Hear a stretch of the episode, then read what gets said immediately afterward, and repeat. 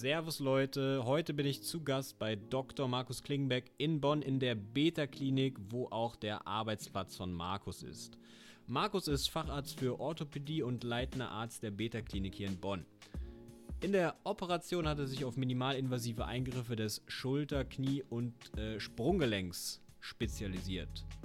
Abgesehen davon ist Markus aber sehr breit aufgestellt und begleitet bzw. leitet den Rehabilitationsprozess nach Verletzungen.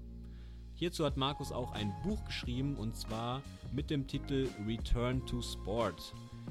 Außerdem hält er regelmäßig Seminare zum gleichnamigen Thema bzw. Fortbildung, hauptsächlich für die Zielgruppe Ärzte, Trainer und Therapeuten. Die Links zum Buch und zu den Fortbildungen packe ich euch auch nochmal in die Show Notes. Ja, neben dem Operieren und der Rehabilitation ist Markus drittes Spezialgebiet die Prävention bzw. Verletzungsprophylaxe. Diese drei Bereiche vereint Markus mit seinem ja, holistischen Ansatz und, seinem, und seiner generalistischen Denkweise. Und das war auch schon immer ein, ein Traum bzw. Ziel von Markus, dieses disziplinübergreifende Arbeiten und dafür hat er hier in der Beta-Klinik in Bonn die perfekten Voraussetzungen geschaffen. Wenn ihr mehr über Markus erfahren wollt, dann guckt natürlich oder dann bleibt natürlich dran und guckt den Podcast, hört den Podcast. Oder guckt mal auf seine Instagram- und Facebook-Seite vorbei, einfach unter Markus Klingenberg. Aber die Links hierzu packe ich euch auch, äh, euch auch nochmal in die Show Notes. Und dann würde ich sagen, haben wir jetzt genug geredet, steigen direkt mit dem Podcast ein. Viel Spaß dabei! Also Markus, nochmal schön, dass es heute geklappt hat. Schön, dass ich hier sein darf in der Beta-Klinik in Bonn bei dir. Ich danke dir. Ja, wenn man so auf deine Homepage drauf geht, dann finde ich, fällt als erstes ins Auge, dass du sehr äh, weitschichtig aufgestellt bist, sehr vielschichtig aufgestellt bist. Hier in der, in der Beta-Klinik machst du, glaube ich, nicht nur, du operierst, du bist Orthopäde, ja. du ähm, kümmerst dich aber nicht nur um die Operation, sondern hast auch gleichzeitig noch die Rehabilitation. Genau, dich drauf. Sport- und Reha-Bereich. Genau, Sport-Reha-Bereich. Ähm, ich weiß gar nicht, ob du auch noch präventiv irgendwo tätig bist. Und ähm, außerdem ähm, ist noch das Thema irgendwo ja, Vorbereitung auf irgendwelche sportlichen Ziele, die du mit deinen Patienten oder mit Kunden äh, angehst, wie ein Marathon, wie ja, über, über Training und Ernährungsberatung. Und das ist ja erstmal relativ weitschichtig und vielschichtig, was du da anbietest. Wie, also mich interessiert jetzt vor allem, wie wird man das alles? Wie, wie bist du dazu gekommen? Vielleicht erzählst du mal, wo das alles angefangen hat bei dir. Das würde mich mhm. sehr interessieren. Angefangen hat es eigentlich beim Sport. Ähm, Sport habe ich immer viel gemacht. Im Endeffekt, seitdem ich klein bin, seitdem ich drei bin, war ich in irgendwelchen Sportvereinen angemeldet. Die Sportart, die ich bewusst intensiver und als Wettkampfsport durchgeführt habe, war Judo. Mhm. Und ähm, das ist ein sehr körperlicher Sport. Da kamen auch die ersten Berührungspunkte mit der Orthopädie. Man muss einmal eingerenkt werden, man verletzt sich mal am Band. Ähm, und das hat mich, warum auch immer, fasziniert. Mit dem Abi, mit dem Abschluss der Schule war mir da nicht ganz klar, möchte ich eher in den Medizinbereich, für den mir familiär das Vorbild fehlte. Für einige ist ja klar, der Opa hat das gemacht, der Vater hat das gemacht. Ähm, man will eine Praxis übernehmen. Das war bei mir alles nicht gegeben. Ähm, oder gehe ich in den Sportbereich? Ich habe mit 14,5, 15 Jahren angefangen, die ersten Trainerausbildungen zu machen, damals für den Bereich Judo. Ähm, wenn man unter 16 ist, muss dann quasi immer noch ein Elternteil oder jemand über 18 dabei sein, wenn man Training gibt. Und dieses Training hat mich eigentlich begleitet. Schon damals war es der Wettkampf und das Training, sprich ein Gutteil meiner Woche war neben der Schule mit Sport ausgefüllt. Mhm. Das war mir also schon sehr früh klar, dass ich etwas mit Sport machen möchte. Und ähm, heute gibt es ja wahnsinnig viele Möglichkeiten, wie Sportwissenschaftler sich noch ähm, differenzierter ausbilden können. Mit dem Wechsel auf die Masterstudiengänge kannst du ja heute beinahe einen Master für alles machen. Und damals war ja im Endeffekt, du wirst Sportlehrer, Sportwissenschaftler, du kannst Arzt werden. Mhm. Damit damals meine ich jetzt Abi 97. Und ähm, da fiel der Wunsch eher, da fiel die Entscheidung auf die Medizin, weil ich im Zivildienst über den Rettungsdienst dann diesen intensiveren Kontakt bekommen habe und da für mich festgestellt habe, du kannst als Mediziner Sportmedizin machen und im Endeffekt sehr viel aus dem Trainingsbereich übernehmen. Es ist nur schwieriger als Sportwissenschaftler in den therapeutischen Bereich zu gehen. Mhm. Das ändert sich heute meiner Ansicht nach auch. Also diese Möglichkeiten gleichen sich an. Das war ähm, vor 15, 20 Jahren aber jetzt noch nicht der Fall. Sport in der Jugend, Erfahrung im Zivildienst, im Rettungsdienst ähm, und so die Überlegung, wo gehe ich hin, haben die Richtung Medizin und Sport festgelegt. Wenn du in Deutschland Medizin studierst, spielt Sportmedizin beinahe keine Rolle im universitären ähm, Studium. Es gibt einige Universitäten, die haben eine ähm, sportmedizinische Fakultät, andere nicht. Äh, es ist kein obligates Prüfungsfach wie innere Chirurgie. Ist das eine Fortbildung, die man irgendwann einfach ranhängt, um sich dann Sportmediziner zu nennen eigentlich? Oder, äh genau, wenn man differenziert wenn man Medizin studiert, ist man einfach Arzt. Dann kann man eine Facharztausbildung machen, die irgendwo in den meisten Fällen zwischen vier und sechs Jahren liegt. Und man kann Zusatzbezeichnungen machen. Manuelle Therapie, Notfallmedizin oder eben Sportmedizin. Hm. Ähm, erforderlich ist eine zweijährige Weiterbildung in einem patientenbezogenen Fach. Also Sportmediziner kann man nur dann werden, wenn man auch irgendwas mit Patienten zu tun hat. Der ähm, Anatom wird im, äh, in den seltensten Fällen Sportmediziner werden. Ja. Ähm, wobei er natürlich fantastische anatomische Kenntnisse hat, aber äh, eher am nicht bewegten Objekt. Mhm. Der, ähm, es werden Praxiseinheiten gefordert, entweder die die Weiterbildung bei jemandem, der Sportmediziner ausbilden darf. Da bin ich für Bonn beispielsweise der Einzige, der die volle Weiterbildung hat. Oder man sammelt das Wissen in Kursen, wie du es gerade angesprochen hast. Dazu muss man noch über ein Jahr einen Verein betreuen, sportmedizinisch, um nicht nur theoretisches Wissen ähm, oder therapeutisches Wissen, sondern eben auch präventives Wissen, was du ja auch gerade angesprochen hast, ähm, anwenden zu können. Mhm. In der ehemaligen DDR war der Sportmediziner ein Facharzt, der über fünf Jahre eine eigenständige Facharztausbildung darstellte und danach war man dann eben, so wie man, wie ich Orthopäde und Unfallchirurg bin, war man dann eben reiner Sportmediziner. Das gibt es seit der Wiedervereinigung nicht mehr. Von daher führen ganz, ganz viele Wege in die Sportmedizin. Es gibt da nicht diesen klaren Pfad und deswegen ist es auch nicht so planbar. Das ist die Schwierigkeit. Ähm, es muss, denke ich, ganz, ganz viel Leidenschaft und eine persönliche Verbindung dabei sein, meist für irgendeine Sportart, die dich dahin führt. Denn die klassische Sportmedizin ist verglichen mit anderen Disziplinen auch nicht ähm, besonders gut bezahlt. Wir denken alle an Müller Wohlfahrt, Bayern München oder irgendwelche großen Vereine, ja. wo ähm, Bundesliga-Vereine, wo man als Sportmediziner oder als betreuender Arzt ähm, sicherlich respektabel verdient.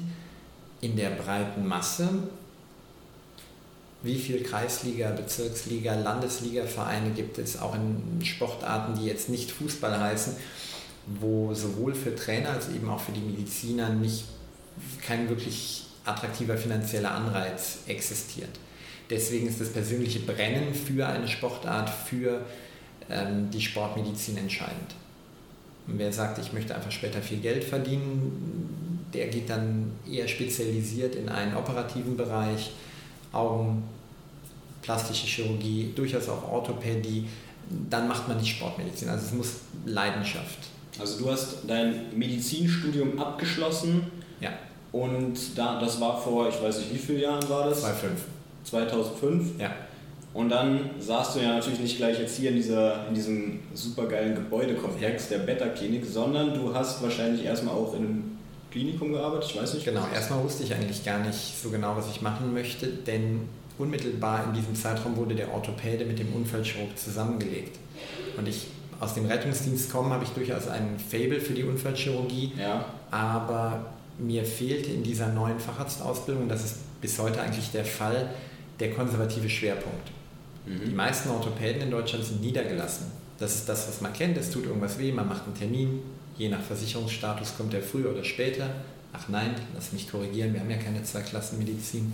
Hm. Ähm, und dann wird auch noch geröntgt und dann gibt es eine Bandage, eine Salbe, eine Spritze und dann ist gut. Aber es wird in der breiten Masse nicht so viel operiert. Umgekehrt, der klassische Unfallchirurg interessiert sich seltener für manuelle Medizin, für ähm, alternative Heilverfahren.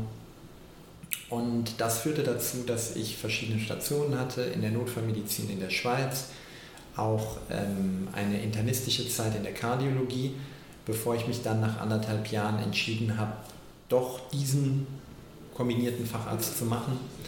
Habe ich in der Klinik in, äh, am Ring in Köln angefangen, war dann kurz hier in Bonn im Petrus Krankenhaus und dann in einem in einer spezialisierten Praxis in Bayern, in Straubing und Regensburg, dem Sportorpädikum, wo der Fokus schon sehr extrem auf den arthroskopischen Operationen und einem funktionellen Denken liegt.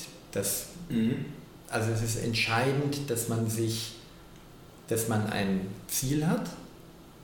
Ähm, da sollte man wissen, möchte ich operieren, möchte ich nicht operieren ähm, möchte ich mich niederlassen oder möchte ich angestellt sein? Das sind so die groben Entscheidungen, die getroffen werden sollten. Und dann ist das Entscheidende, dass man sich die Ausbilder sucht, ähm, die einen da weiterbringen können. Bestimmt anderthalb Jahre habe ich mich darum gedrückt, nach Niederbayern zu gehen, weil das für mich so abschreckend wirkte. Und rückblickend muss ich sagen, es war mit die beste Zeit in meiner Facharztausbildung. Weil? Wegen der Kompetenz dort oder wegen Weil der. Da ein, eine ungeheure Bündelung an Kompetenz war. Okay. Zwölf Partner in dieser Praxis haben jeweils unterschiedliche Schwerpunkte auf den Gelenken und äh, brennen für dieses Thema. Ähm, man hat nicht nur fachlich, sondern auch zwischenmenschlich gelernt. Ähm, die beste Therapie bringt nichts, wenn ich sie dem Patienten nicht vermitteln kann. Mhm. Es gibt so welche drei Eigenschaften machen einen guten Therapeuten aus oder auch einen guten Trainer? Das Wissen, die ähm, diagnostischen Fähigkeiten, weil alles Wissen der Welt bringt ja nichts, wenn ich nicht weiß, welchen Teil ich auf deine Fragestellung anwenden muss. Ja. Und dann die, ähm, die erfolgreiche Umsetzung.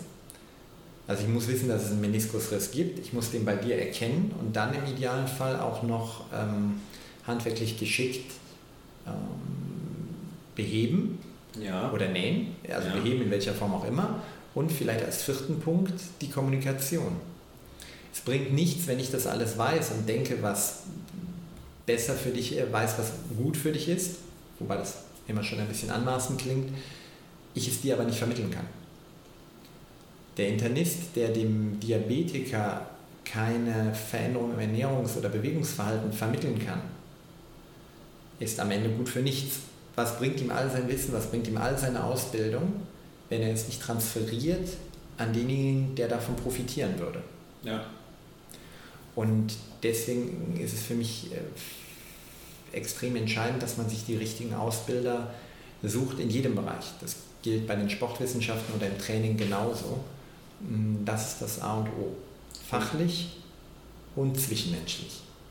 Ich glaube, gelesen zu haben, dass du dich jetzt hier auch auf ähm, minimalinvasive Eingriffe, Gelenkarthroskopie genau. spezialisiert hast. Gibt es da ein, dein Spezialgelenk oder machst du das? Für mich war die Frage, fokussiere ich mich auf ein Gelenk oder auf ein Behandlungsverfahren? Bestes Beispiel das Knie, das kann sich jeder vorstellen.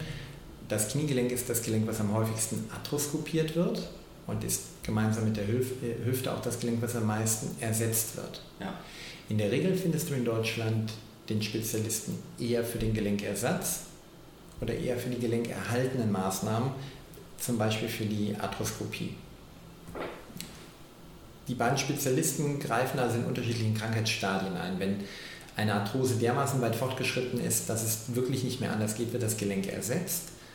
Wenn man es noch irgendwie erhalten kann oder wenn es ein kleinerer Schaden ist, erfolgt die Arthroskopie. Ich wusste damals schon, dass ich mich vor allem niederlassen möchte. Und ähm, man kann auch niedergelassen, wie mein Kollege das macht, Prothesen ähm, das implantieren. Das schon damals, in, als du in, in, Bayern, in Niederbayern warst. Oder früher, früher, früher. früher eigentlich schon noch im letzten Jahr der Ausbildung, wir nennen das das praktische Jahr, war ich in einem hochspezialisierten orthopädischen Zentrum in Zürich. Ja. Und das fand ich bewundernswert, aber ähm, und ich war vollumfänglich zufrieden mit Schultersklinik heißt die Einrichtung. Ich wusste aber, dass ich ähm, so wie ich arbeiten möchte, dieses ganzheitliche, sowohl im Sport- und Reha-Bereich, als auch spezialisiert operativ und orthopädisch als Generalist, mhm. damit passt man kaum in eine Klinik. Ja. Je spezialisierter die Klinik, desto enger wird das Feld, in dem du dich bewegst. Ja. Und die Gefahr, gerade am Bewegungsapparat, ist, dass wir den Körper nur noch in Teilen sehen. Der Kniechirurg sieht das Knie. Wir haben eine deutsche Gesellschaft für Kniechirurgie. Das ist gut. Der Patient möchte, dass, wenn er operiert wird, das so professionell und so spezialisiert wie möglich gemacht wird. Aber ich sollte trotzdem in der Lage sein, noch eine Etage weiter oben und unten zu schauen, um am simplen Beispiel des Kniegelenks zu bleiben. Es sind mehr als genug Kniegelenke in Deutschland operiert worden, deren eigentliche Schmerzursache in der Hüfte lag. Dafür müsste ich aber auch die Hüfte untersuchen das klingt für dich jetzt vielleicht lächerlich, okay, die sind so nah beieinander, warum untersucht dann niemand die Hüfte? Das kann man auch nicht mal immer unbedingt den Ärzten anschulden. Ähm, der Zeitdruck, gerade im, in der Versorgung gesetzlich versicherter Patienten, führt dazu, dass in immer kürzerer Zeit gravierende Entscheidungen getroffen werden müssen. Mhm. Der Trend geht dann dazu, dass du dir ja eine Zweitmeinung holst, aber die Zweitmeinung hat oft ähnlich wenig Zeit wie die Erstmeinung. Mhm. Der dritte Punkt sind die finanziellen Anreize. Wer in der Klinik arbeitet, profitiert in der Regel nicht von konservativen Therapien. Ähm, da dient eine Notaufnahme als Einfallstor für ähm, chirurgisch zu versorgende Patienten. Also wenn du sowohl den operativen Bereich als auch den konservativen und den sportmedizinischen Bereich machen willst, solltest du dich festlegen und das ist in meinem Fall die arthroskopische Chirurgie von Schulter, Knie und Sprunggelenk. Ähm, Ellenbogengelenk ist etwas seltener, das versorgen wir auch mit, aber es ist auch wichtig, dass man seine Grenzen kennt. Und die drei Gelenke gehören mit zu den am häufigsten verletzten Gelenken und haben gleichzeitig den Vorteil, dass du durch die Entwicklung der letzten Jahre enorme Möglichkeiten hast, rekonstruktiv, also wiederherstellend zu arbeiten. Okay. Und ähm, es passt noch ein bisschen besser für mich als der endoprothetische Ansatz, also der Gelenkersatz, zu dem präventiven und rehabilitativen Bereich. Wie, also du hast gesagt, du ähm, hast versucht oder versuchst, oder deine Vision ist es, quasi einen, einen ganzheitlichen Ansatz irgendwo zu, ähm, ja, genau. zu haben und äh, deinen Patienten zu bieten. Ähm, du möchtest, du bist weggegangen vom, vom Spezialisten, vom keine Ahnung, Knie, Schulterspezialisten. Nein, nein. Operativ, wenn ich es auf einen Leitsatz bringen müsste, wäre es operativ ein Spezialist, konservativ ein Generalist. Okay.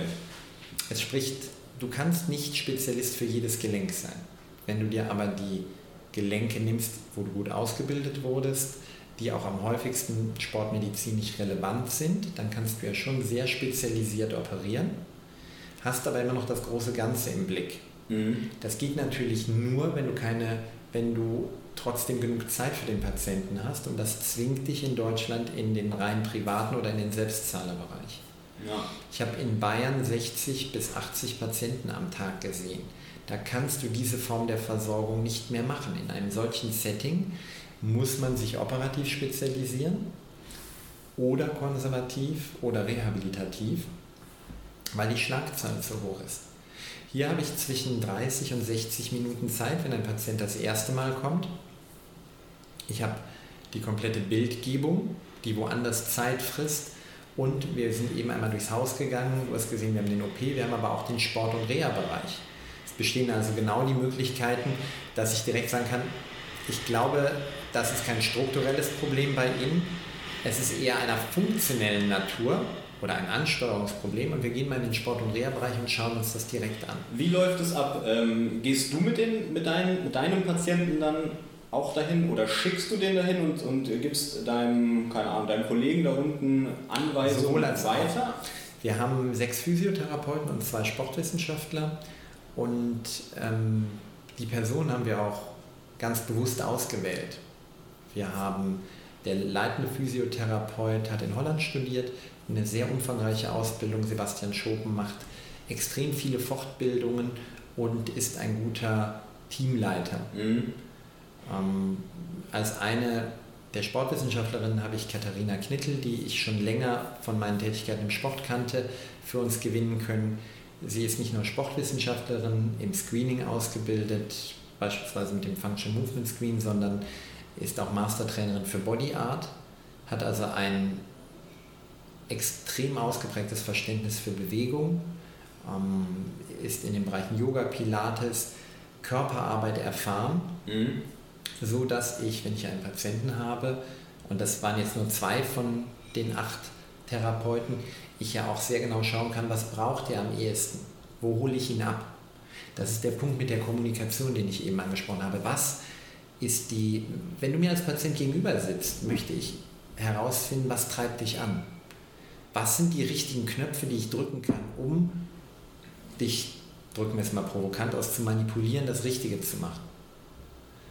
Sebastian Schopen, Quarterback beim Football, spricht vielleicht eine andere Person an als Katharina Knittel, ähm, klein, schlank, blond, ähm, eher tänzerisch, äh, mobilitätstechnisch orientiert. Und ähm, bisweilen gehe ich auch selber mit runter oder vereinbare einen Termin, wenn ich runtergehe. Ähm, gerade in den Fällen, wo es etwas komplexer wird, wo vielleicht mehrere Vorverletzungen zusammentreffen oder wo die Einstellung des Trainings diffiziler wird. Den Breitensportler, der hat einen sehr weiten Korridor, wo du ihn trainieren kannst. Beim Spitzensportler werden die Belastungen ja häufig dermaßen hoch, die notwendig sind, um einen Anpassungsreiz, um einen Trainingsreiz hervorzurufen, dass die Schwelle zwischen optimaler Belastung und Überlastung, die wiederum zu einer Verletzung führt, viel enger wird. Mhm. Das ist die Herausforderung bei den Spitzensportlern. Wie du siehst, wir kooperieren mit dem Olympiastützpunkt. Meine beiden Kollegen betreuen zwei Nationalmannschaften, die Fechtnationalmannschaft durch Peter Braun und die Hockeynationalmannschaft durch Philipp Ibe. Ich habe vermehrt Einzelsportler, weniger Mannschaften, weil ich eben auch noch ähm, den Sport- und Reha-Bereich leite, mein persönliches ähm, Konzept mit Return to Sport weiterverfolge, Trainer, Ärzte, Therapeuten ausbilde. Ähm, genau. Arbeitest du da ähm, speziell mit einer Gruppe von, von Sport. Du hast Einzelsport erwähnt, dass du lieber oder öfter mit Vom Einzelsport. Stützpunkt kommen die verschiedensten. Also da bist du sehr weit aufgestellt, hast jetzt genau, nicht irgendwie nur deinen dein Höhenläufer oder deinen Nein, gar nicht. Sprinter, was weiß ich. Dazu haben wir, das ist, kommt aus der Nähe äh, zu Hangela, es kommen relativ viele Personen von verschiedenen Spezialeinheiten, ähm, sei es Bundeswehr oder Polizei, die ja dann auch beruflich Höchstforderungen ähm, erfüllen müssen ähm, und jetzt auch Ah, interessant, okay. Und mit denen macht ihr dann im Prinzip auch ähnliche, also macht ihr auch mit denen ein Screening? Genau, der Bewegungsapparat ist ja der gleiche. Ja. Und ob du handwerklich arbeitest, weil du Dachdecker bist, ob du ähm, Bundesliga-Fußballprofi bist oder ob du als Feuerwehrmann oder Polizist arbeitest, allen gemeinsam ist eine ähm, bestimmte Anforderung an den Bewegungsapparat. Und das führt mich eigentlich zu dem Thema Screening. Wir hatten es eben schon mal angesprochen. Ähm, Bewegung, wer Bewegung verstehen will, muss sich Bewegung auch anschauen. Ich nehme das übliche Beispiel. Wenn du Marathon läufst und du gehst zu deinem Hausarzt und sagst, hm, so ab 40 Kilometer tut mir das Knie weh, dann wirst du mehr als einmal die Antwort bekommen, ja, dann lauf doch nur 35. Mhm. Das bringt dir nicht so viel für den Marathon. Ähm, das Rausfinden, wo eine Beschwerde unter Bewegung oder in der Belastung auftritt. Das geht nicht nur, wenn ich dich im Liegen untersuche und wenn ich 100 Röntgenbilder oder MRT-Bilder mache. Ja, das ist wichtig, aber es deckt nur einen Teil der Fragestellung ab. Jedes Problem kann eine strukturelle Ursache haben. Du hast einen Meniskusriss, Es kann eine funktionelle Ursache haben. Du bist muskulär nicht ausreichend stabilisiert in deiner Beinachse. Oder das dritte, die Struktur ist in Ordnung. Du hast auch kräftige Beine, weil du gehst regelmäßig trainieren. Aber du hast ein Problem der neuromuskulären Ansteuerung. Das bedeutet, du, ähm, deine Muskulatur reagiert meinetwegen nicht schnell genug ähm, oder nicht reflexiv, reaktiv genug. Okay. Du gehst die Straße entlang, du knickst an der Bordsteinkante um. Dann hast du ein gewisses Zeitintervall darauf zu reagieren. Du kannst den Fuß noch richtig aufsetzen oder du könntest abrollen. Du hast verschiedene Möglichkeiten darauf zu reagieren, damit du dich nicht verletzt. Mhm. Die setzen aber eine extrem schnelle Reaktion voraus, die auch in weiten Teilen reaktiv auto, automatisch abläuft. Greift, jetzt mal um dieses äh, Thema gerade aufzugreifen, ähm, in Verbindung mit deiner Person sieht man manchmal auch online das Thema Neuroathletik. Ist das genau das, was du ansprichst, dieser dritte Pfeiler, oder, oder gehört das dazu? Dieses, es gibt ein funktionelles Problem, es gibt ein ähm, strukturelles Problem oder es gibt eben diese, diese neuronalen Probleme. Können Korrekt. die mit der, ist das was, was mit der Neuroathletik, was jetzt ja auch aufkommt immer öfter? Neuroathletik ist das große Thema in diesem Jahr und im nächsten Jahr und genau wie Faszien vor zwei, drei Jahren ist das, wird es gehypt aus den verschiedenen Richtungen viele Aspekte der Neuroathletik und ich bin selber nicht speziell darin ausgebildet, ja. aber was ich jetzt gerade vor zwei Tagen ähm, als Veranstaltung erstellt habe, ich suche mir Spezialisten, die sich genau darauf fokussiert haben, wie jetzt aktuell Patrick Meinert, mit dem ich dann gemeinsam einen Workshop, einen Kurs geben möchte mhm. oder geben werde nächstes Jahr im April, ähm, um diese Bereiche zu verknüpfen. Mein Schwerpunkt liegt strukturell da kommen wir in den operativen Bereich oder in die Manualmedizin, das rein handwerkliche, mhm. funktionell über das Screening, also das Erkennen von Mustern. Unser Gehirn arbeitet in ganz, ganz vielen Bereichen in Mustern. Kennst du diese Bilder, wenn du, ähm, du siehst ein paar Punkte, die eigentlich für sich genommen gar kein klares Bild abgeben, aber du schaust drauf und du siehst von mir aus ein Herz obwohl das kein gezeichnetes Herz ist, aber es sind die Punkte und die Schattierungen, ja. dass, dein, dass dein Gehirn direkt das Bild vervollständigt. Das haben wir in ganz, ganz vielen Bereichen. Wir versuchen Muster zu erkennen. Und Kannst das ist für mich. Hm? Kannst du da ein Beispiel geben? Bei der Bewegung, um jetzt bei einem konkreten Beispiel zu bleiben, wenn ich dich, ähm, wenn du jemanden über den Gang gehen siehst und er hinkt oder zieht ein Bein nach, dann ist das Bewegungsmuster gestört. Du wirst automatisch anfangen, deine ähm, Vermutungen zu, ähm, deine Schlüsse zu ziehen. Ich suche gerade nach einem anderen Beispiel. Hm.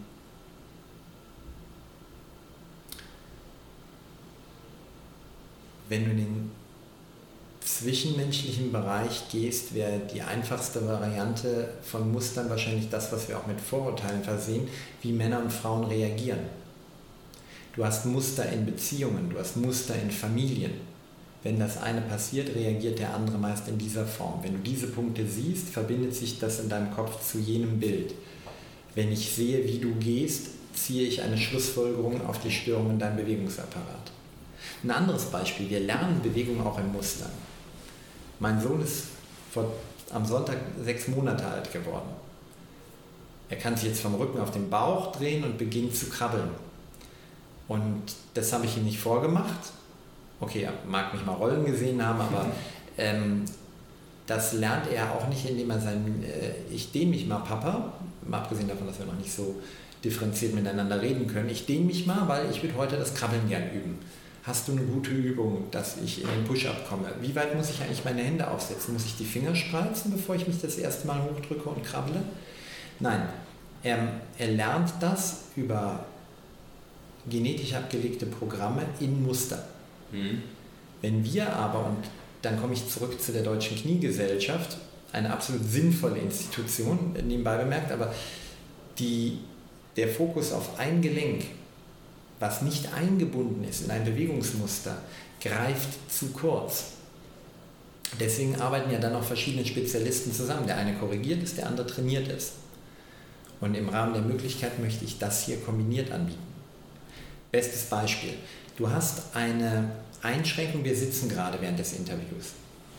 Wenn ähm, Personen viel sitzen, ist auf die Hüftmobilität, die Beweglichkeit unseres Hüftgelenkes eingeschränkt. Jetzt haben wir an der Hüfte ein Kugelgelenk mit einem enormen Bewegungsausmaß. Was sind die beiden Nachbargelenke? Wenn wir nach oben gehen, kommt das Idiosakralgelenk, also die Verbindung von Becken und Steißbein und die Lendenwirbelsäule. Und wenn wir nach unten gehen, kommt das Kniegelenk. Das Kniegelenk ist ein Scharniergelenk, es hat eine leichte Drehkomponente im Unterschenkel gegenüber dem Oberschenkel, aber im Wesentlichen ist es ein Scharniergelenk. Ja. Wenn deine Hüftbeweglichkeit jetzt eingeschränkt ist, gerade die Rotation nach innen, das ist aus dem Praxisalltag häufiger, und du machst jetzt aber Bewegungen, dass du dich drehst, oder du machst gar eine Sportart, Tennis spielen, wo auf dem Punkt Drehbewegungen auf deinem Bein stattfinden und die können nicht aus der Hüfte erfolgen, dann leiden die beiden Nachbarn. Mhm. Der vorletzte Patient gestern Abend, Knieproblem innen, Innenband, Innenmeniskus, ISG auf der gleichen Seite. Wurde mehrfach ins ISG gespritzt, hat eine Bandage für das Knie bekommen, hat aber keine Mobilitätsübung für die Hüfte bekommen. Er muss diese beiden Strukturen überlasten, das nennen wir interregionale Abhängigkeit, ähm, wie eine Dominokette.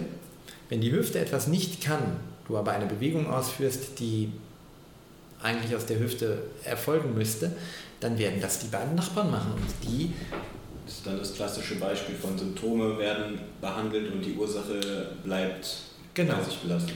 Und deswegen ist der Schlüssel zum Erfolg das Screenen. Screenen, es gibt die Begriffe Screening, Assessment und Testen. Ja. Wenn du einen Test machst, rufe ich eine konkrete Leistung ab. Wir testen, wie hoch du springen kannst. Oder wir testen, wie äh, stark deine Handkraft ist. Wir hatten eben den Handkrafttrainer in der Hand. Ja. Da haben wir ein Messgerät, sodass ich genau sagen kann, okay, du hast 55 Kilo Handkraft rechts und 50 Kilo links. Ein Test resultiert in einem Wert. Mhm. Ein Screen ähm, dient der Risikoabschätzung. Wir nutzen hier viel den Function Movement Screen und ähm, andere Screening-Varianten der Firma functionmovement.com aus den USA, die sind eigentlich sehr verbreitet. Ja. Da wird geschaut, tut dir eine Bewegung weh und ist ein Bewegungsmuster eingeschränkt. Selbst wenn es dir nicht weh tut, das Bewegungsmuster aber eingeschränkt ist, stellt das einen unspezifischen Risikofaktor dar. Andere bekannte Screening-Bereiche sind dein Besuch beim Zahnarzt. Er screent dich, indem er sich die Zähne anschaut. Du kennst das dann, man liegt da mit offenem Mund. 4-3, ähm, 4-2, es werden die vier Quadranten durchgegangen. Der Arzthelferin wird diktiert, ob da Zahnstein ist, ob da ein Loch ist oder sonst etwas. Und wir gehen dahin, seitdem wir klein sind, wir machen Prävention, indem wir Zähne putzen und wir gehen zum Arzt, weil wir keine Probleme haben, weil wir gelernt haben, dass wir die rechtzeitig erkennen. Das machen wir im Bewegungsapparat nicht. Mhm. So viel zu deiner Eingangsfrage nach der Prävention. Der Screen greift also für mich bei der Person, die entweder wiederhergestellt ist nach, einem, nach einer Behandlung oder die wie Kinder, Jugendliche für eine Sporttauglichkeit oder Tauchtauglichkeit oder eine berufliche Tauglichkeit kommen oder auch für einen, ein Mitglied einer Spezialeinheit, der ist gesund, der ist kräftig, der ist beweglich. Und dann schaut man mit dem Screen, verbirgt sich da vielleicht ein Risiko. Und als Screening dient in der Regel ein Bewegungsmuster. Das ist die erste Säule. In der zweiten Säule greift das Assessment. Da geht es um die genaue Abklärung des Warum. Da möchte ich herausfinden, haben wir das strukturelle Problem, das funktionelle Problem oder das neurologische, das Ansteuerungsproblem. Mhm. Und dann der dritte Teil, den du erwähnt hast, ähm, wenn jemand eine, ein besonderes Ziel hat, du hast äh, einen speziellen Wettkampf, du machst eine bestimmte Sportart und du steigst entweder wieder ein, nach langer Pause, wie oft höre ich das? Ja, Mitte 40, jetzt Haus gebaut, Kinder, so, ich sollte mal wieder einsteigen, das letzte Mal wirklich Sport gemacht im Studium mit Mitte 20. Diese Person oder den Sportler nach einer Sportverletzung, die führe ich durch meinen Return to Sport Algorithmus ähm, durch ein Testverfahren, um festzustellen, wie kann ich dich ah. optimal belasten. Interessant. Also was ist der richtige Level für dich, ja. damit du, wenn du gesund und mit deiner Motivation wieder einsteigst, ähm, nicht direkt die nächste Verletzung verursachst. Ja, ja. Und lass mich da eine Statistik erwähnen. Der, der Hauptrisikofaktor für eine Verletzung am Bewegungsapparat, insbesondere eine Sportverletzung, ist eine vorherige Verletzung. Mhm. Und warum? Nicht, weil die Struktur nicht ausgeheilt ist. Da bekommst du von deinem Arzt in der Regel das Okay. Der Knochen ist geheilt, die Muskelzerrung ist weg, der Meniskus äh, hat sich erholt. Nein, es liegt im funktionellen Bereich oder im Ansteuerungsbereich. Und wenn wir die nicht erfassen, wenn wir die nicht testen und screenen, geht der Sportler oder wenn es um Beruf geht, geht die Person ein deutlich höheres Risiko ein. Mhm. Und du musst für gewöhnlich darauf hinweisen, warum, wenn du keine Schmerzen hast und zu mir reinkommst, hast du ja erstmal keinen Wunsch, keine Forderung. Ja, dir geht es gut, ne? ich soll hier irgendeine Tauglichkeit machen, da muss ich leider, sonst darf ich meinen Tauchschein nicht machen. Tauchtauglichkeit ist eine relativ strenge Vorgabe, du darfst für gewöhnlich deinen Tauchschein nicht machen ohne die Tauglichkeit. Und dann kommt bei einem Screening oder äh, bei einem Assessment raus, wo vielleicht ein Problem verborgen liegt, was erst unter Belastung zu einem Risikofaktor, äh, nicht zu einem Risikofaktor, zu einem realen Problem wird. Mhm. Ja, interessant, du hast eben äh, erwähnt, also wenn man jetzt, darauf wäre ich gleich auch nochmal zu sprechen gekommen, ähm, Return to Sport hört, mhm. denkt man wahrscheinlich erstmal, zumindest ich habe erstmal an Leute gedacht, die verletzt waren. Die verletzt Korrekt. waren, sich verletzt haben und äh, wieder ja, in ihren Sport einsteigen wollen. In den Alltag einsteigen, was auch immer. Aber klar, auch nach längerer Pause, ohne Verletzung, ist man wahrscheinlich erstmal irgendwo, ja, Körper hat abgebaut, atrophiert in vielen Bereichen. Man, genau. Und man ist, äh, wie du gerade gesagt hast, man hat eine Familie, man ist ein bisschen sess sesshafter geworden und wenn man dann gleich wieder richtig einsteigt, besteht wahrscheinlich die Gefahr. Ein von, relativ hohes Risiko. Genau, von kleineren Verletzungen, Überlastungen, was auch immer. Ähm, es gibt noch eine Gruppe. Es gibt noch eine Gruppe, die ungefähr die Hälfte unserer Bevölkerung ausmacht. Ähm, Frauen zum Beispiel nach einer Schwangerschaft. Ich hatte ja eben meinen Sohn erwähnt mhm. und ähm, in diesem Jahr war nach langer, langer Zeit das Buch Return to Sport mit dem Flaum Verlag im Februar, März veröffentlicht worden. Und danach habe ich überlegt, hm, gehe ich in dem Bereich weiter? Es gibt unter dem Begriff Return to Sport, ich könnte das für ab 40-Jährige schreiben, das ist eine Idee.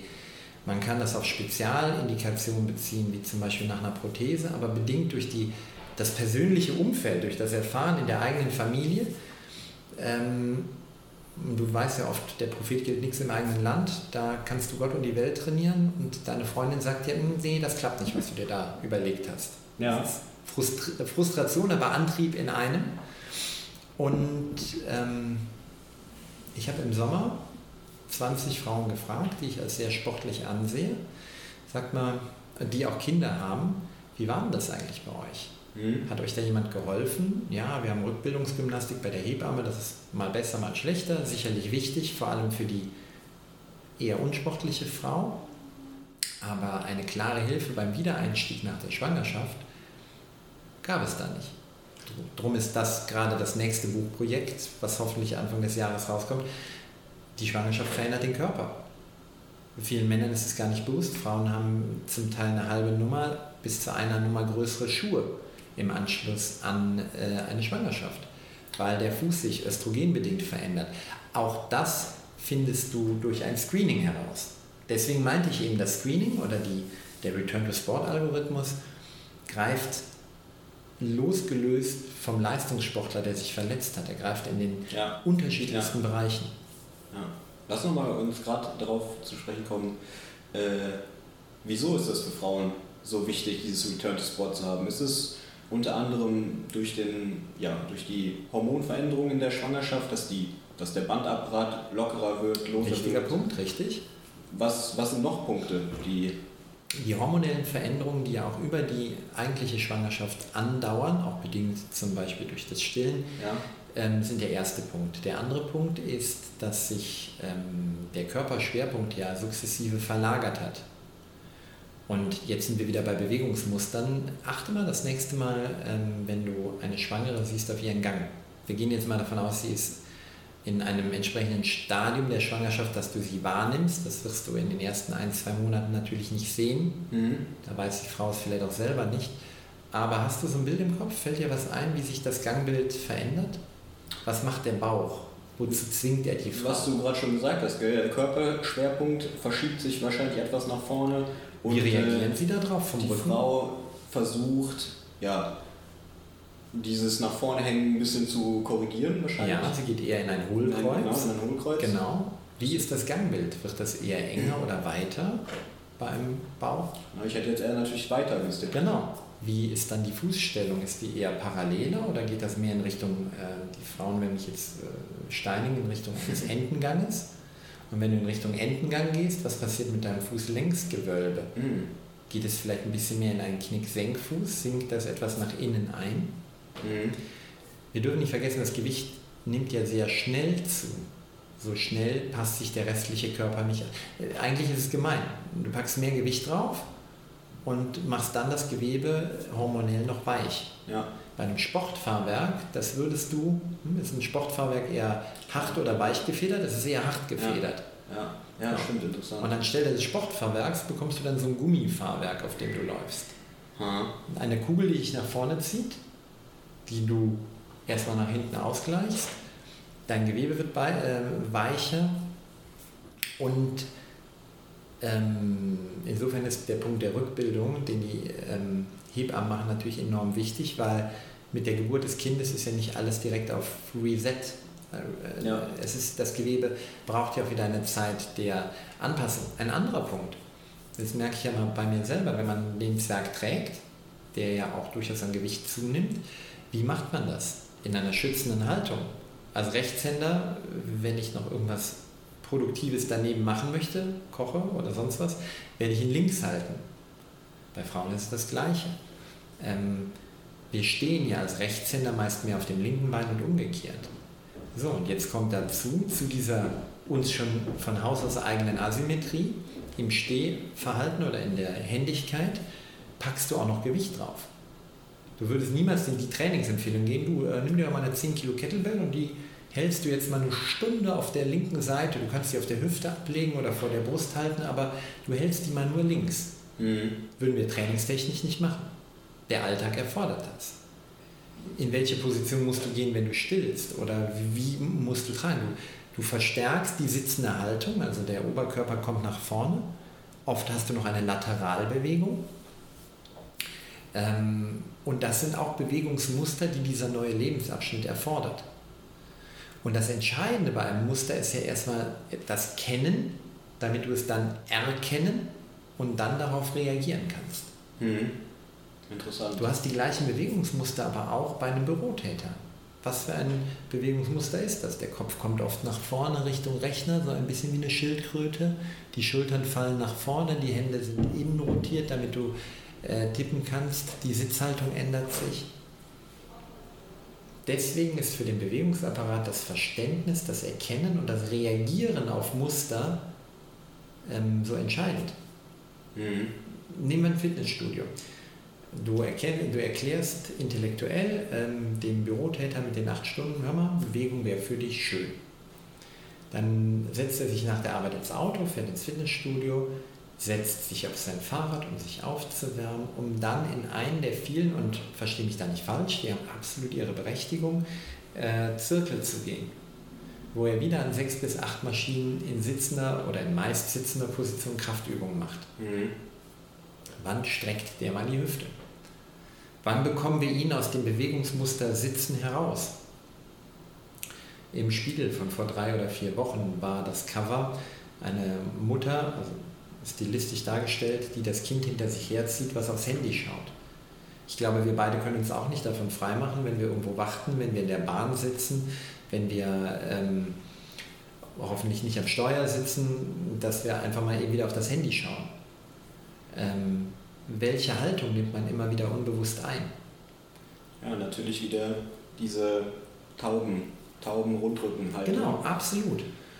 Die ist, ja, Änder, genau. Und ändere ich dann was, wenn ich mich als Orthopäde, als Spezialist für den Bewegungsapparat betrachte, dann, und gleichzeitig die Illusion aufgegeben habe, dass jeder jeden Tag zwei Stunden tolles Training macht. Da kann ich mir auch den Weltfrieden wünschen. Ähm, ich glaube, da sind wir wieder bei der Kommunikation. Es ist ganz entscheidend, in kürzester Zeit dem Sportler oder Patienten das Warum zu verdeutlichen. Da helfen Testverfahren. Warum solltest du das machen? Und dann liegt die Kunst darin, nicht tausend Übungen zu kennen, sondern die richtigen Übungen mit der richtigen Progression und Regression, also mit der richtigen Steigerung oder Vereinfachung, verordnen zu können. Mhm. Movement is Medicine, Bewegung ist eines der effektivsten Medikamente, mhm. um dieses Bewegungsmuster Sitzen auszugleichen. Letzte Woche war die Medica und ähm, der Trend geht ja zweifelsohne in Richtung Digitalisierung. Seit zweieinhalb Jahren arbeite ich mit einer Firma in Berlin zusammen und bin da auch äh, im medizinischen Beirat, ähm, Vivira, die ich davon, ähm, wir haben uns eigentlich kennengelernt, als sie mich und die Klinik als Kunden gewinnen wollten für eine App, die quasi eine Reha über, äh, Reha über Smartphone fortsetzt. Okay. Die Akutreha erfolgt in einer Klinik, also hinter dem Unternehmen stehen verschiedene Reha-Kliniken, aber ganz häufig geht der positive Effekt, der in der Reha erzielt wird, er ebbt danach ab, wenn die Person wieder in ihren Lebensalltag, in ihr Umfeld zurückkehrt. Mhm. Und da ist der Gedanke natürlich äh, gut, wenn wir uns Top-Spezialisten aus Deutschland suchen, die uns helfen, ein Programm für ein Smartphone zu erstellen, damit der Patient diesen, nachdem dieser positive Anschub durch die Reha eingeleitet wurde, fortsetzen kann. Ist das gut, dieses über diese ja, Smartphones digitali digitalisierte Reha oder braucht man den 1 zu 1 Kontakt weiterhin? Oder ich sehe das so, dass du in der Regel mit einem gut ausgebildeten Therapeuten 1 zu 1 immer besser dastehen wirst aber du solltest dich der Realität stellen. Nicht alle Therapeuten sind gut ausgebildet und da nehme ich Ärzte nicht aus, also Ärzte, Therapeuten, Trainer. Ähm, es geht von bis. Es gibt viele Trainer, die ich als kompetenter ansehe als Therapeuten oder Ärzte, was das Training angeht. Viele mhm. Physiotherapeuten haben ein unvorstellbar gutes Gefühl in den Händen, haben ein, ein diagnostisches Tool mit ihren beiden Händen, ähm, wo ein Arzt auch fünf MRTs machen kann und nicht auf die funktionelle Ursache kommt. Äh, und umgekehrt. Ärzte haben eine extrem solide Ausbildung ähm, und in manchen Fällen brauchst du auch einfach erstmal ein gutes Grundwissen. Die App, wenn sie gefüttert wird von den entsprechenden Spezialisten, kann einen hohen Standard extrem kostengünstig flächendeckend anbieten. Das kannst du mit Therapeuten nicht. Vor allem nicht mit Therapeuten, die du im Bereich der Physiotherapie oder der Kassenmedizin nicht anständig bezahlst. Hm. Nicht anständig ist jetzt eine Wertung meinerseits, aber es gibt einfach nur mal gewisse wirtschaftliche Zwänge und wenn du als Orthopäde mit allem drum und dran, wenn du einen Kassensitz hast, roundabout 30 Euro für einen Patienten im Quartal bekommst, egal wie häufig er kommt, und jetzt könnte ein KV-Mitarbeiter mir sagen, es sind aber 31,50 oder 28,70 roundabout 30 Euro. Damit rechnen meine, viele meiner niedergelassenen Kollegen, die sich im Bereich der Kassenmedizin betätigen, pro Patient. Was kriegst du denn für 30 Euro? Wo kriegst du denn sonst eine Flatrate für 30 Euro für drei Monate? Sicher nicht bei deinem, sicher vielleicht gerade mal bei Netflix, wenn wir Glück haben, aber ähm, sonst wird das da schon eng. Nochmal zurück zu dieser, zu dieser App und zu der ja, Reha quasi über Smartphone. Ähm, da kommt mir gerade so in den Sinn, ich höre ab und zu mal gerne so, so ein paar äh, Interviews mhm. mit äh, Richard David Precht, der mhm. ja auch viel über Digitalisierung redet. Ja. Und äh, letztendlich ja sagt, alles, was irgendwo algorithmisiert werden kann, wird in Zukunft äh, ja, durch den Computer ersetzt. Da braucht man keinen Mensch mehr, Taxifahrer, Busfahrer, äh, alles Mögliche, also ziemlich viele Berufe. Muss man da auch Angst haben als Therapeut, Personal Trainer, ähm, in diesen ja, in diesen praktischen Berufen, sage ich, wo ich jetzt eigentlich erstmal nicht gedacht hätte, dass jetzt irgendwo demnächst eine App kommt oder eine, ein Programm oder das irgendwie algorithmisiert werden kann, ähm, dass auch da viel wegbricht in Zukunft und viel ersetzt wird über, über Apps, über ähm, Online-Tools, was auch immer. Dann stell, du hast gerade ähm, unbewusst mit deinen Händen eine Massagebewegung gemacht, als du das Handwerkliche angesprochen hast, des Therapeuten oder des Trainers. Das ist etwas, was aktuell ähm, ein Smartphone ja nicht schaffen wird.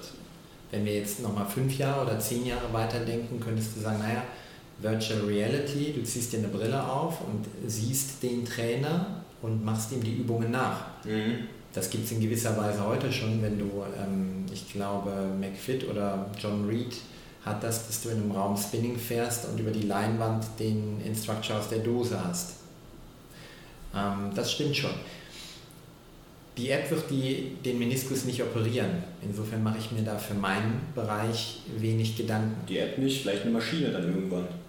Ja, ich glaube, die, ähm, die Roboterchirurgie ist davon noch sehr weit weg. Okay. Also der Roboter, der vom Arzt gesteuert wird, ja, da gibt es schon ganz fantastische ähm, Erfolge, aber im rein handwerklichen Bereich ist es noch nicht so weit.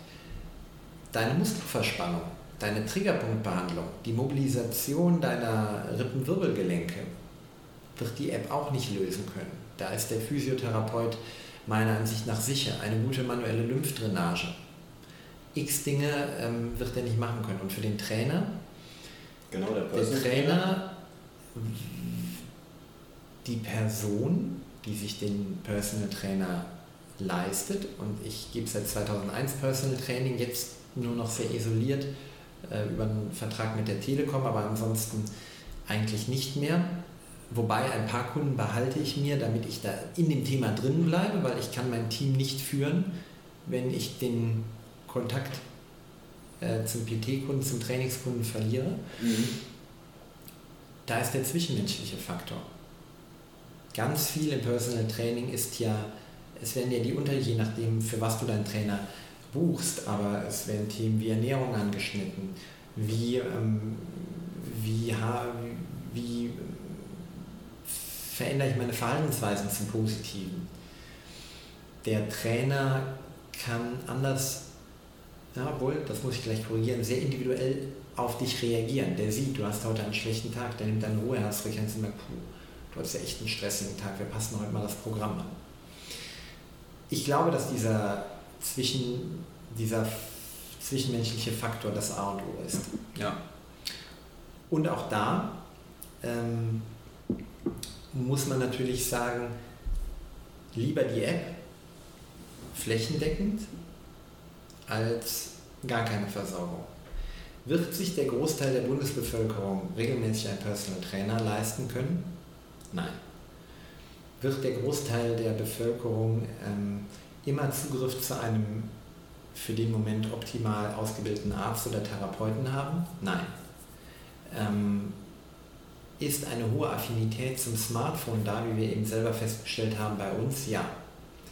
Also sollte man doch, wenn man die Macht des Faktischen akzeptiert, dass eine perfekte Versorgung definitiv nie von keiner privaten und keiner gesetzlichen Krankenkasse flächendeckend bereitgestellt wird, nicht auf ein Medium ausweichen, was eine enorm hohe Akzeptanz hat, weil es jeder mit sich herumträgt, weil Kinder schon bevor sie schreiben und lesen könnten, es manchmal äh, besser bedienen als die Eltern. Mhm. Und das ist der Gedanke. Mhm. Und deswegen war mir so wichtig und bei Vivira hatte ich diese Chance, Sie haben sich für meinen Gedanken geöffnet, dass wir einen Screen, einen Selbstscreen machen. Im Grunde ein Paradoxon, weil ich mich ja als Spezialist für Screening damit ein bisschen überflüssig mache. Ja. Aber es ist ein bisschen wieder die 80-20-Regel. Wenn ich den Großteil der Fälle automatisiert lösen kann, kann ich mich auf den Rest konzentrieren. Mhm. Du brauchst äh, der, du brauchst eigentlich keinen Piloten, wenn das Flugzeug einmal in der Luft ist und wieder gelandet ist, in der Regel. Der äh, Autopilot, also das, äh, ich gebe jetzt nur wieder, was ich von befreundeten Piloten erfahren habe. Aber auf eine unerwartete kritische Situation zu reagieren, gerade bei Start und Landung und natürlich auch während des Fluges, das kann der Computer heute noch nicht. Und das ja. gleiche gilt, glaube ich, für die Therapien. Ja. Und bei Vivira haben wir es jetzt geschafft, als, ein, als eine der ersten Apps, dass auch jemand seine, dass sich jeder Sportler selber screent und dass die Übungsauswahl in einer sehr engen Kommunikation erfolgt. Das heißt, es wird gefragt, wie anstrengend war es, damit beim nächsten Mal eine Progression, also ein, ein erhöhter Schwierigkeitslevel erfolgt? Oder hm, war das vielleicht ein bisschen anstrengend, dann wird der Gang runtergeschaltet und der wichtigste Punkt, das haben Freeletics, Runtastic und all die anderen Apps nicht, hat es dir wehgetan. Schmerz verändert Bewegungsmuster. Und wenn ich das nicht erfasse, dann bringt auch die beste Übung nichts. Mhm. Und ich habe lieber 50 Übungen oder auch nur 20 Übungen mit einer klaren Progression und Regression, die individuell auf dich abgestimmt werden. Und mit einem Ja-Nein hat man das sehr schnell angeklickt als dass da tausend Übungen sind und jetzt äh, hast du ein Gummiband um die Beine, eine Kettlebell im Mund und noch einen Affen auf dem Rücken und das ist jetzt die beste Übung, weil das doch so cool aussieht.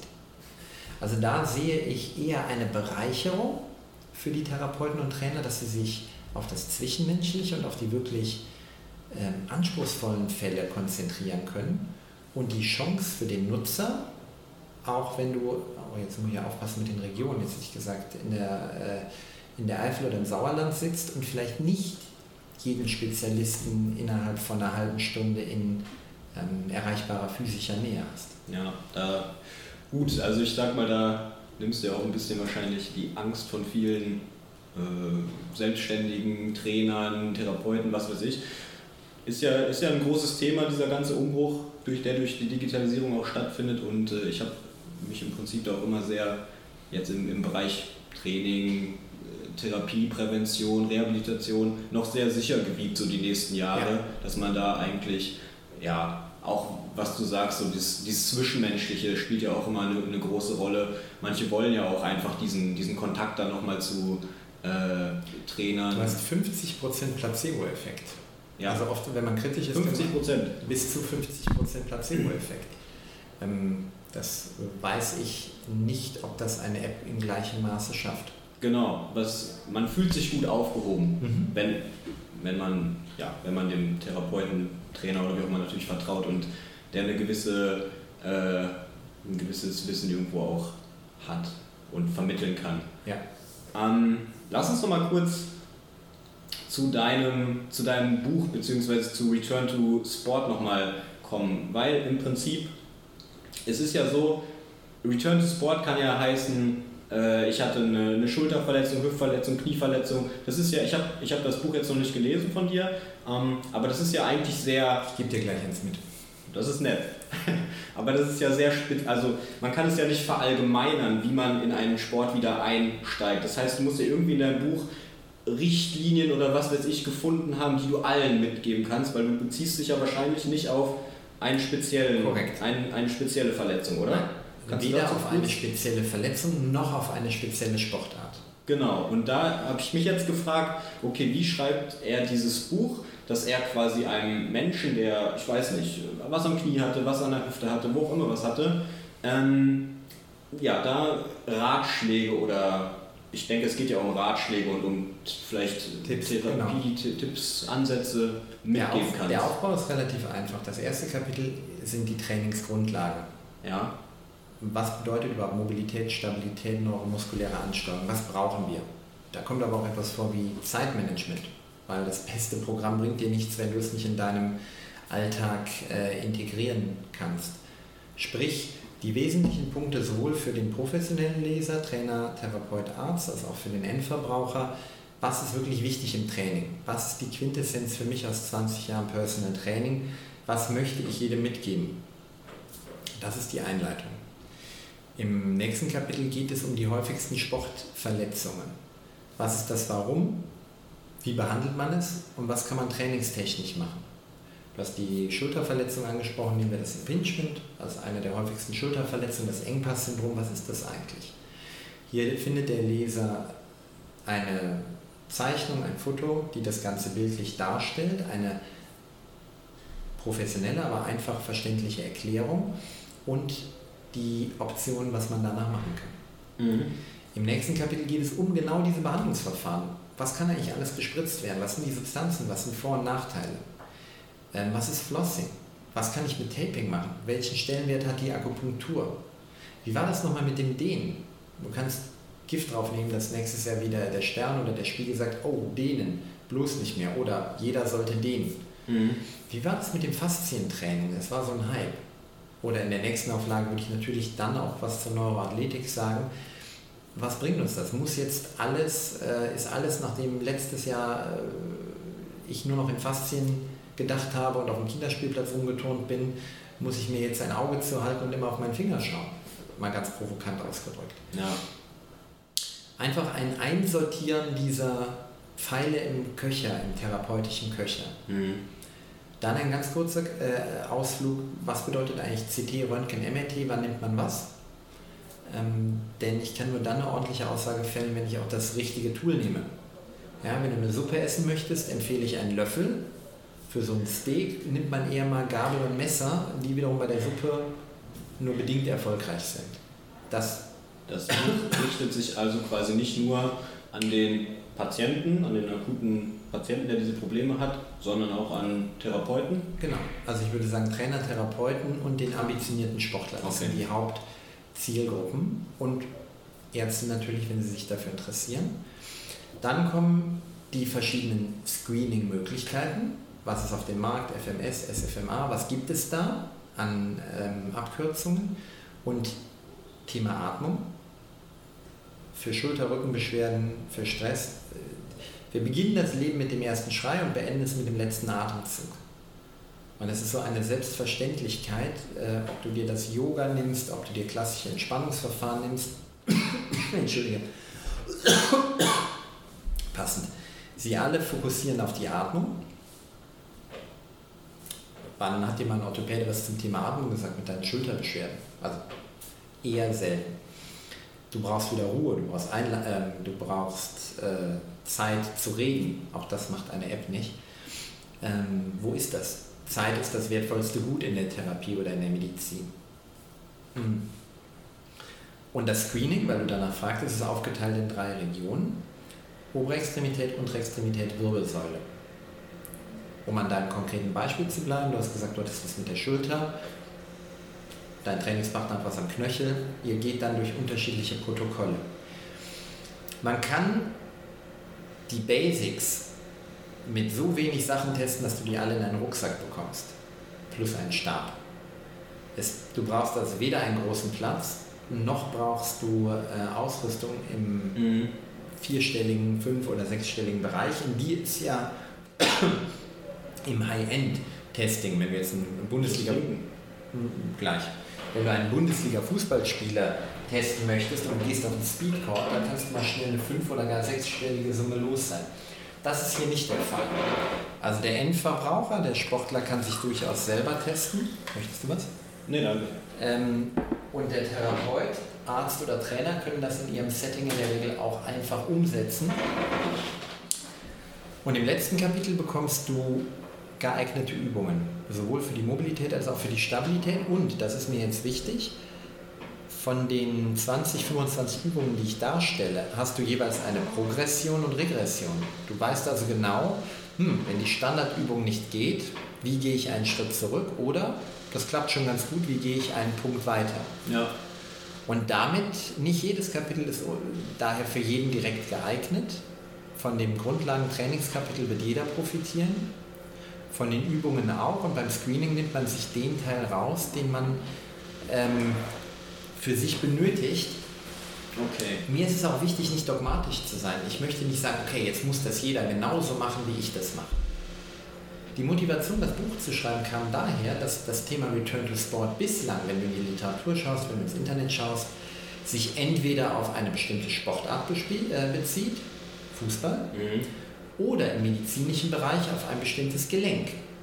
Kniegelenk in den meisten Fällen und da noch in den allermeisten Fällen das Kreuzband. Mhm. Im englischsprachigen Raum hast du auch sehr viel ähm, Protokolle für die Schulter, was einfach ähm, damit zu tun hat, dass im Baseball durchaus viele Schulterverletzungen vorkommen können. Ja. Baseball ist bei uns nicht so stark vertreten. Ähm, also haben sie auch dafür Protokolle, aber dann ist es wieder nur ein Schulterprotokoll. Der letzte Punkt vielleicht zu den Protokollen, die sind mehrstufig aufgebaut. Für mich geht es nicht darum, dir zu sagen, was du nicht machen darfst, sondern dir zu sagen, was du jetzt schon machen kannst. Also ähm, meine Freundin ist Psychiaterin, da lerne ich immer tolle Begriffe. Ähm, ressourcenorientiert, nicht defizitorientiert. So. Also wenn ich ressourcenorientiert vorgehe, schaue ich, was du machen kannst. Mhm. Du möchtest spazieren gehen. Was würdest du erwarten, sollte jemand können, der spazieren gehen möchte? Oder walken? Aufrecht stehen. Sehr gut, perfekt. Das ist schon ein Punkt aus meinem Screen. Und? Gehen, natürlich. Ja, richtig. Einen Fuß von anderen setzen. In welcher, richtig, Fuß vor den anderen setzen. Und in, während du das machst, stehst du auf einem Bein. Ah, richtig. Musst, genau, Gleichgewicht. So, du brauchst das Gleichgewicht, um auf einem Bein zu stehen. Du solltest aufrecht stehen, weil wenn du gehst wie quasi Modo, ist das eine, ähm, außer es ist natürlich nicht vermeidbar, ähm, ist das ein Risikofaktor. Ähm, die Atmung ist Teil eines jeden Basisscreens bei mir. Ähm, was wäre, wir reden dann von einer Sportart wie Walken, gehen. Oder du möchtest Golf spielen und machst etwas aus dem Stand heraus. Was wäre schon, was unterscheidet das Joggen vom Gehen? Dass man eine Flugphase hat. Richtig. Wie könntest du ganz einfach eine Flugphase testen? Indem du jemanden was machen lässt auf einem Bein? Ein, ein Sprung? Richtig, perfekt. In, wenn du laufen möchtest, wohin würdest du ihn springen lassen? Nach vorne auf jeden Fall. Ne? Korrekt. Und damit hast du einen Standard, der weltweit in all den Protokollen ist. Du lässt jemanden über ein Quadrat springen.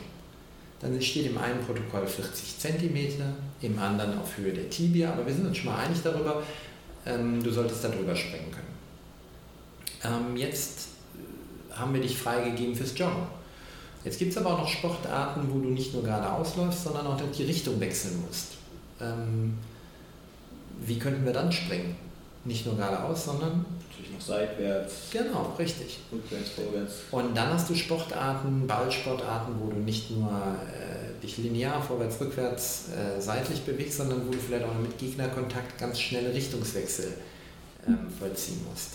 Mhm. Da muss ein multidirektionaler Sprung mit rein. Mhm. Ein anderer Punkt ist, möchtest du einfach gehen oder möchtest du ähm, Dinge machen mit einer hohen Gewichtsbelastung? In dem Moment, wo Thema Kraft, Gewicht reinkommt, solltest du das auch testen. Was ist eines der Grundlegungsmuster, äh, grundlegenden Bewegungsmuster? Was hast du heute mit, deinem, mit deiner ganzen Ausrüstung gemacht? Du hast sie gehoben. Gehoben und getragen. getragen richtig. Tragen, heben. Haben, äh, das ist in der ersten Stufe, wenn jemand nach, dem, nach einer Knie- oder Sprunggelenkverletzung erstmal wieder die Gehhilfen weglegt, ah. will er erstmal gehen lernen. Ah. Macht es Sinn, den direkt springen zu lassen? Nein. Muss der direkt schwer tragen? Nein. Du holst ihn da auch ressourcenorientiert, wo er steht. Und so baust du das auf. Und damit bist du losgelöst von der Sportart. Und ähm, es ist ein bisschen wie bei Super Mario. Hast du vielleicht auch früher mal gespielt auf dem Gameboy. Ähm, du musst in den nächsten Level kommen. Erster Level, einfacher Gegner. Erster Level, du musst auf einem Bein stehen können.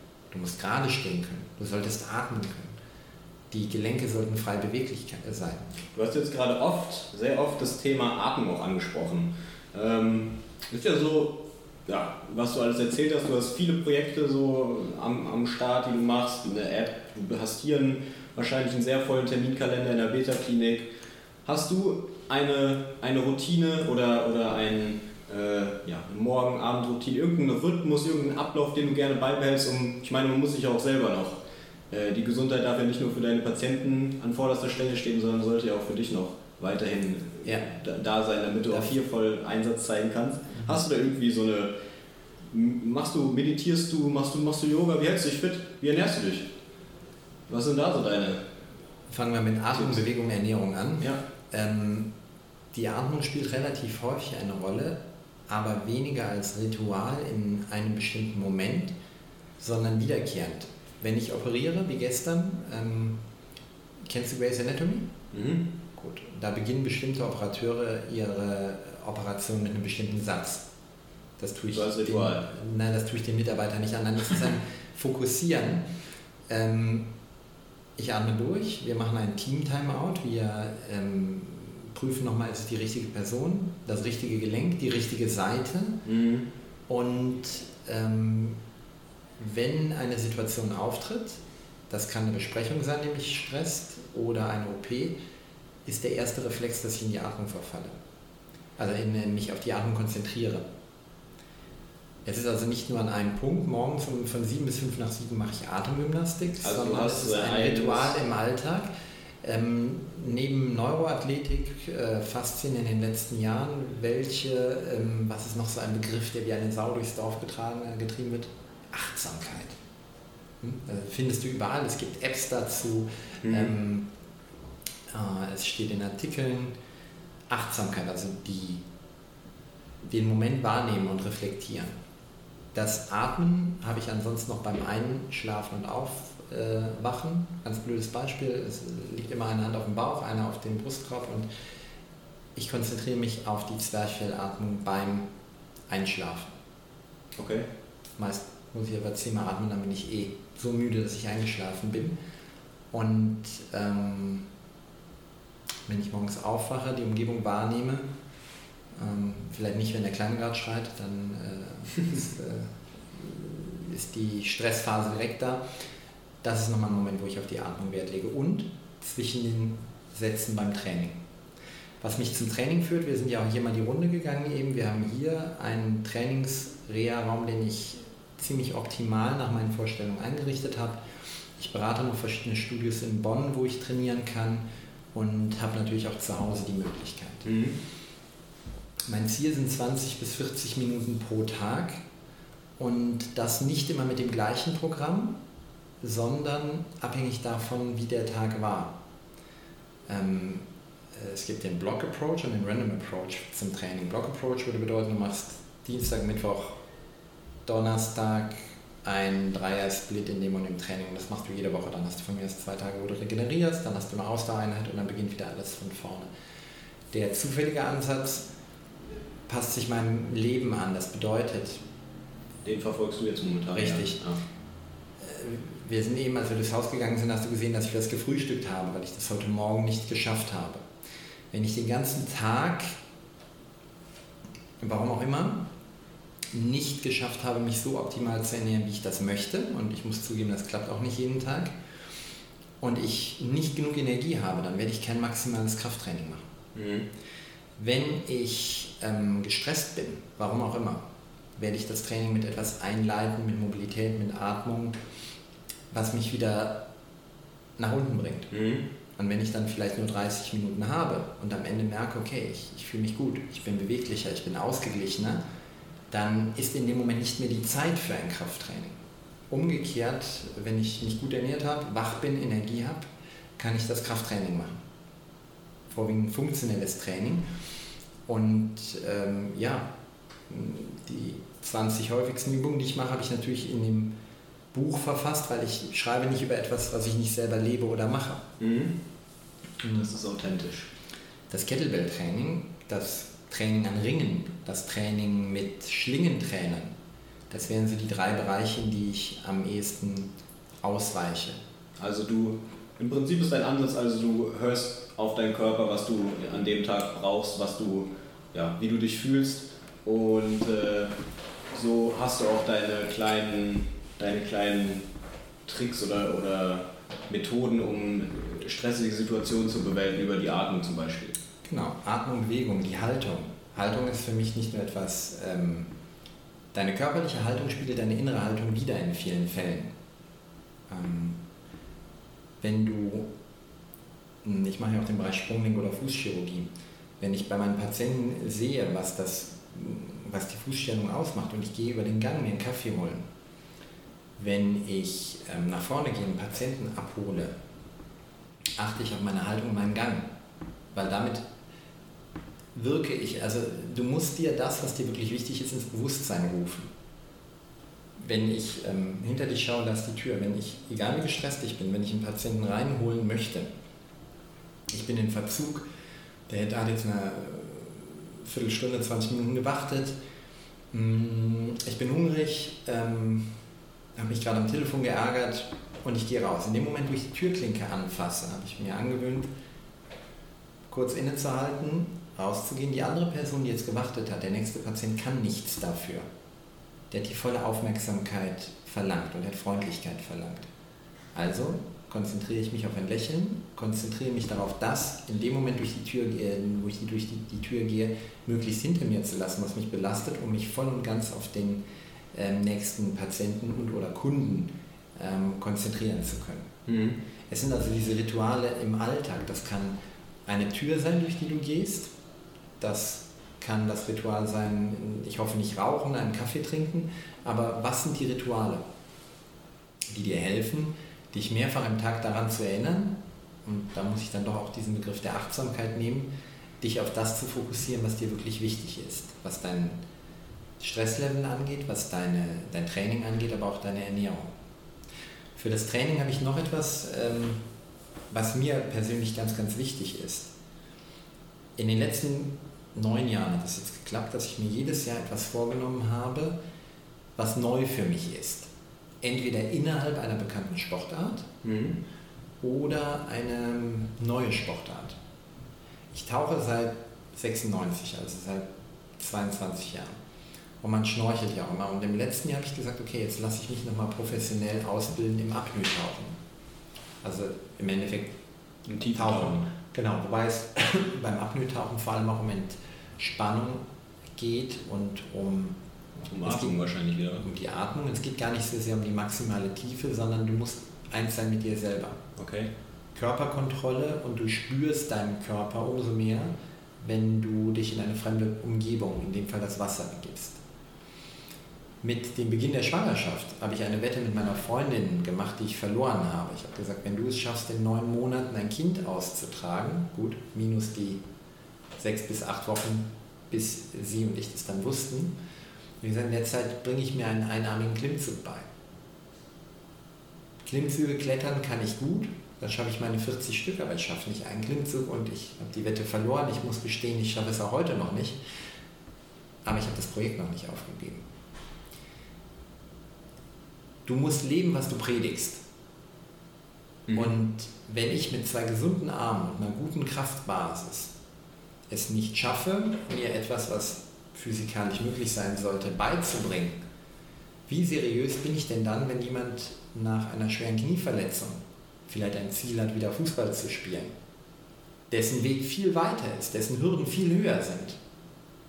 Wenn ich mir nicht selber diese Ziele nehme und mein eigenes Wissen und meine Prinzipien und mein tolles Einleitungskapitel ähm, nicht selber umsetze, dann glaube ich, dass ich nicht ordentlich predigen kann. Äh, predigen ist das falsche Wort, ich bin nicht sonderlich gläubig, aber ähm, dann kann ich das nicht vermitteln. vermitteln.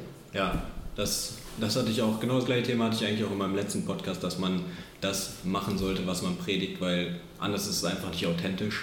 Anders, oft kommt es dann auch einfach nicht äh, authentisch beim, ja, wem man es auch mal vermitteln will, natürlich dann rüber, wenn man auf einmal einen Ernährungsberater vielleicht vor sich hat, der selbst das eine oder andere Kilo zu viel hat als genau, Beispiel. Genau, der, der Lungenfacharzt mit den Zigaretten. Genau, zum Beispiel der, zum Beispiel der. Markus, vielleicht noch einmal zum Schluss. Hattest du ein biggest learning letzt, dieses Jahr, 2018? Was war dein, was war dein biggest learning? Oh, das ist relativ einfach und direkt, ähm, direkt zu beantworten. Das ist natürlich die Geburt meines Sohnes in dem Moment. Das, das gesamte Leben stellt sich um. Ähm, ich hoffe, dass das dann meine Freundin nicht hört. Äh, sie war der Ansicht, dass sich alles ändern wird. Und äh, ich habe darauf beharrt, ähm, dass sehr, sehr viel gleich sein wird, gleich bleiben wird. Nee, es hat sich mehr geändert, äh, als ich dachte. Ähm, und ähm, es hat mich wieder in, darin geschult, wie wichtig es ist, sich anzupassen. Das gilt für das Training, das gilt äh, für den beruflichen Alltag, aber eben auch für diesen privaten Alltag. Die Anpassungsfähigkeit als Grundfähigkeit. Ne, letzten Endes ist die Grundfähigkeit, die wir brauchen, um zu überleben. Das ist ein gewisser Darwinismus. Diejenigen, die sich anpassen, ja. ähm, überleben. Es muss nicht der Stärkste oder der Schlauste sein, der weiter existiert, es ist derjenige, der sich am besten anpasst. Ein Beispiel, was ja auch oft für Faszien genommen wird. Und ja, ähm, das war für mich die größte Umstellung, der größte Lerneffekt, ähm, wie anpassungsfähig wir sind, welches Wunder da das Leben bereithält. Das war für mich der, die einschneidendste Erfahrung in diesem Jahr.